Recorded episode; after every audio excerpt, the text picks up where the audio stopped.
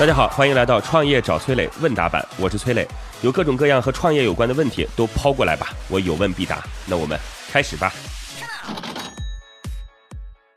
网友伤心太太杨提问说：“我们团队一直在招聘厉害的运营，但是始终招不到。朋友劝我从团队里提拔一个，但是团队大多是大学刚毕业，经验欠缺。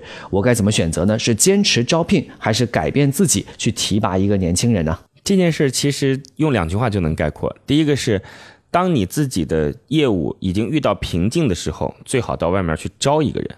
啊，这个时候可能是认知已经达到了瓶颈，甚至是执行能力已经达到了瓶颈，行业经验已经达到了瓶颈，老板也没有办法去解决这些事儿的时候，那到外面招人吧，你去通过注入新鲜的血液来盘活整个团队。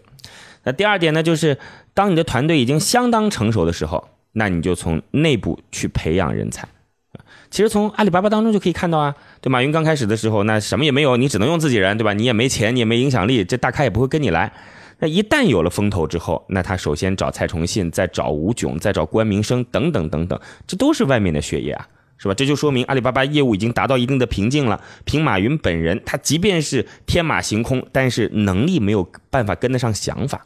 那再后来呢？他说：“原来我发现要不断的请外力，其实。”陪伴我们最久的人才是阿里巴巴的核心价值。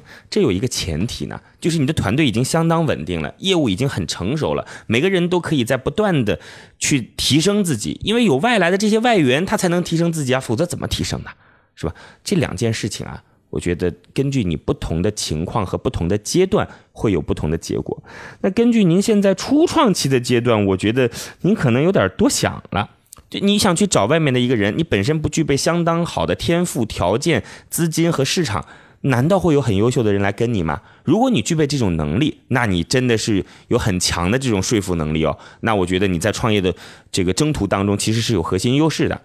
大多数人是不具备的，只能从团队当中去挖掘，然后先把团队通过自己的努力提升到一个高度，再去引进外援，再去让自己的团队变得更成熟，这应该是一个普遍的做法。好吗？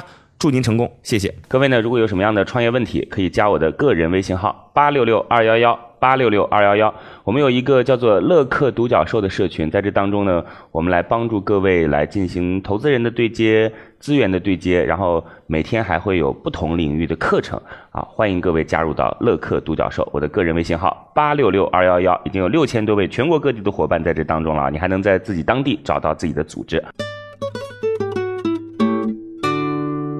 网友大风吹提问说：“磊哥你好，去年我入股参加了一个创业团队，但是今年因为一些问题和原因想要退出了，所以想问一下磊哥，退出的时候我该从哪些角度考虑，保障自己利益最大化呢？”嗯，想跟创业公司清算这件事儿其实挺难的，因为首先你怎么算呢？你看这个所有者的权益是总资产减去总负债。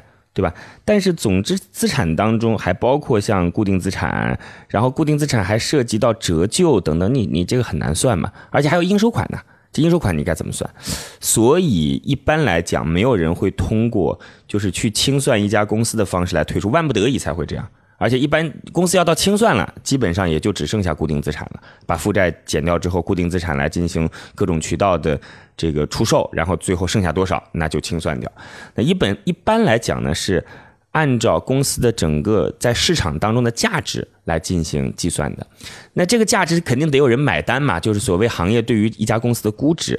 那买单的人有可能是谁呢？第一种可能性就是公司自己回购。对吧？你们要商量一个价格。你比如说，你知道说新一轮投资人按照五千万的估值投了这家公司，那你是不是可以便宜点卖给公司创始人？那还有一种方式呢，就是你转手出去。但转手出去，你要看当时去进行这个股权协议签订的时候，是否禁止你来进行转让。那因为大股东不签字，你这个转让也是无效的。所以其实没有一个很好的前置条件，在创业公司想要退出是一件挺痛苦的事儿。我觉得，如果它是一家赚钱的企业，那你就干脆每年分分利润得了。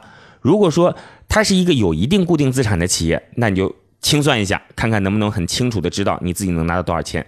如果它是一个标准意义上的创业公司，未来有很大发展前途的，那最好是等到下一轮机构进入的时候，你能够跟机构去谈一谈，买买老股，这是最好的方法，好吧？那希望这个分钱不分家，还是好朋友。再见。好吧，如果你也有跟创业相关的问题想要问我，可以在评论区里边留言，或者加我的个人微信号八六六二幺幺八六六二幺幺。